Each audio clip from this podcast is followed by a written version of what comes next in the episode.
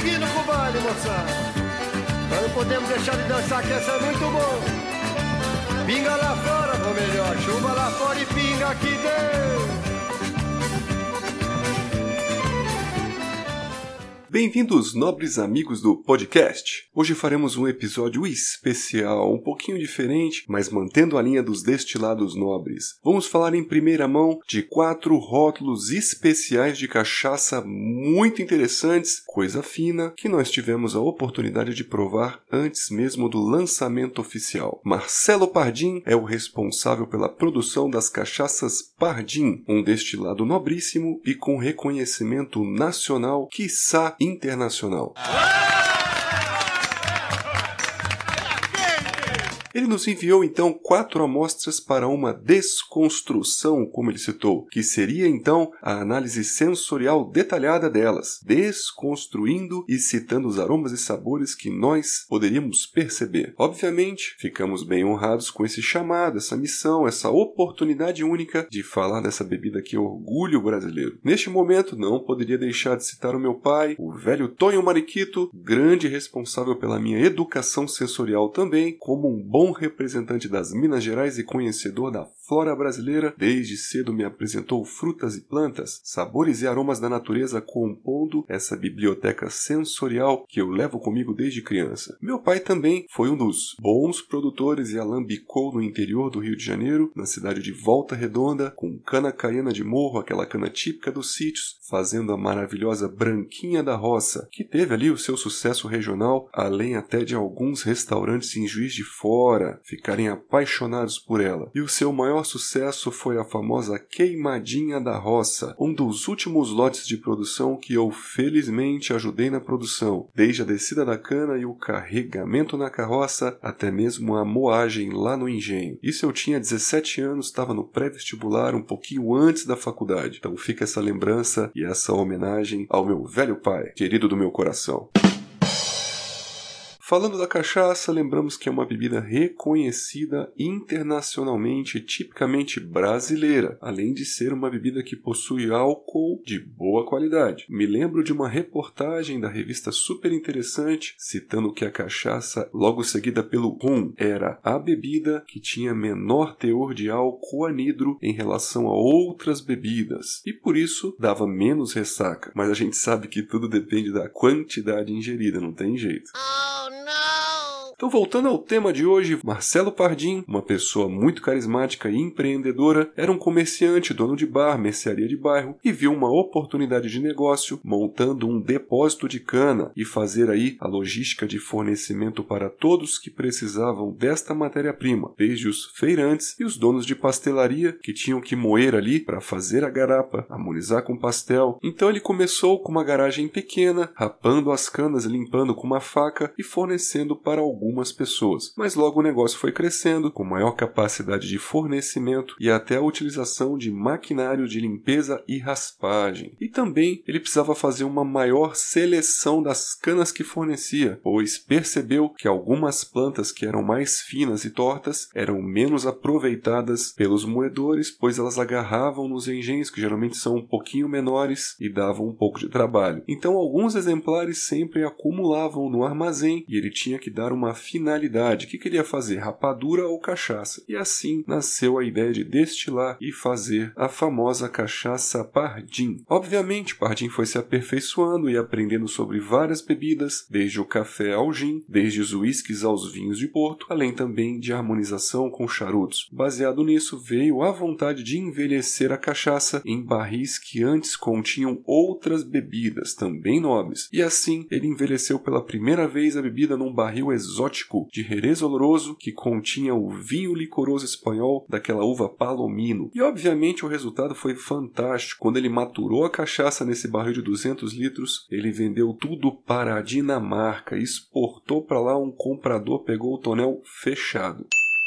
Hoje, Marcelo Pardim utiliza para fazer suas cachaças as canas vindas do interior do estado de São Paulo, que são ricas em sacarose e produzem um caldo branco quando moídas. Por isso são tão preferidas pelos garapeiros, além de ser muito boa para a produção também de açúcar. Elas são cultivadas nas regiões de Caçapava e Cajuru, ele acaba lambicando aqui mesmo, em São Paulo capital, há 10 anos. Após o lançamento da sua marca há aproximadamente 3 anos, ficou sem sempre muito bem classificado desde os primeiros lotes, sendo alguns rótulos ranqueados como uma das melhores cachaças brasileiras. Então ele acumula aí medalhas de ouro, prata, bronze, além de citações inclusive em jornais. Vamos então à degustação das cachaças. A gente recebeu aqui quatro amostras de 200 ml, uma quantidade muito boa para degustar tecnicamente e também para recreação depois. Logo após as notas sensoriais, eu vou falar a ordem de preferência e as notas que eu atribuo contribuir. As amostras recebidas foram: número 1, maturação ex-bourbon, é aquela que descansou em barris que antes continham whisky americano bourbon. A segunda foi a maturação Porto, aqueles barris que continham anteriormente o famoso vinho do Porto. A terceira amostra seria a maturação em bálsamo, madeira maravilhosa, muito aromática. A gente lembra nesse momento que a Anísio Santiago ou a Havana, que é uma das cachaças mais reconhecidas do mundo, tem a sua maturação principal nesta madeira, isso dispensa comentários. E a quarta amostra foi um blend envelhecido em várias madeiras, sendo um burana, carvalho americano e francês, o bálsamo, o eucalipto e jequitibá, compondo aí uma maravilha de aromas e sabores.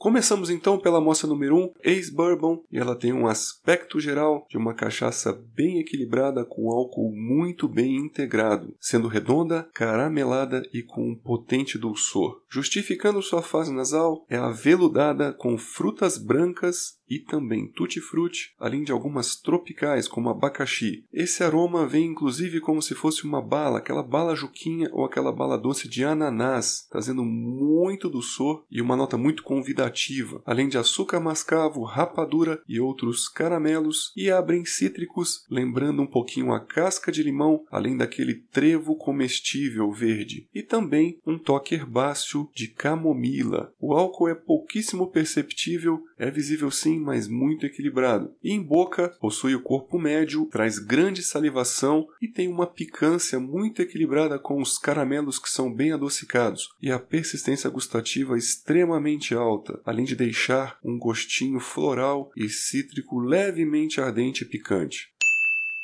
Nossa segunda amostra, que teria a maturação por barris, que antes continha um vinho do Porto, tem um aspecto geral como se fosse uma Gabriela cravo e canela, mas pense neste efeito sem você aditivar especiarias ali dentro. Então ela traz muito coco queimado e cocada baiana, tamarindo e também algo bem agridoce. Isso traz uma associação ao marmelo, anis, rapadura, açúcar queimado, chocolate amargo, muito macia ao nasal, sem aroma aroma de álcool em boca com presença adocicada e um corpo bem equilibrado. Gera uma salivação picante, mas sem tirar a maciez dos caramelos. Persistência gustativa é muito alta, são perceptíveis de tostas doces de baunilha, caramelo toffee e chocolate amargo.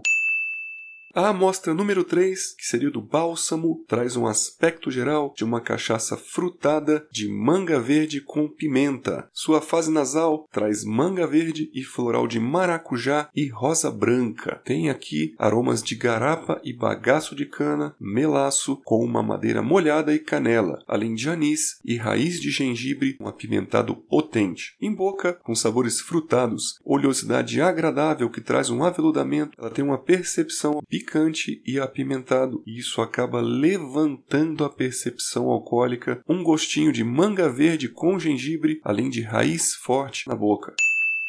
A última amostra, que seria o blend, tem um aspecto geral de uma cachaça mais leve e muito doce, com menor picância e menor acidez. Se comporta muito frutada e muito fácil de beber. Traz uma percepção de uma madeira mais envelhecida, lembrando realmente a umburana, além de notas florais. Possui um dulçor de rapadura, do açúcar cristal, maçãs e pêssegos em caldas, além de cítricos que lembram limão cravo, algo de eucalipto, semente de eucalipto e trazem trazem um frescor e dulçor, além de deixar o nariz mais refrescado, e isso acaba diminuindo a percepção alcoólica. Na boca, com leveza de corpo, além de dulçor de frutas. Sua persistência gustativa é bem alta e o retrogosto doce, açucarado e pouco amadeirado. Eu finalizo então, meus amigos, dizendo que algumas delas foram as melhores cachaças que eu já degustei. Logicamente, levei amostras para meu pai e ele também gostou bastante, achou muito nobre e muito bem feitas essas cachaças do Pardinho. O Marcelo é realmente um mago dos blends e sabores, além de ter investido demais no know-how e aperfeiçoamento, incluindo viagens para a Escócia, Alemanha e valoriza bem o seu produto com fotos, marketing e os rótulos. A minha ordem de preferência foi a ex Bourbon, que eu dei 4.5 de um total de 5 estrelas, ficando em primeiro lugar. A Blend e a Porto ficaram em segundo, ganhando 4 estrelas de um total de 5. A gente ressalta que a Porto pode parecer uma Gabriela crave canela para leigos, mas quando você concentra, você extrai bastante características delas. E a Bálsamo eu atribuí 4 estrelas de um total de 5, mas ela ficou em último lugar dessas outras maravilhas porque eu interpretei que a picância, o apimentado, acaba potencializando o calor de boca e a percepção alcoólica. Agradeço a vocês a audiência e a paciência. Espero que tenham gostado de um capítulo diferente e vejo vocês nos próximos podcasts. Nessa casa tem goteira.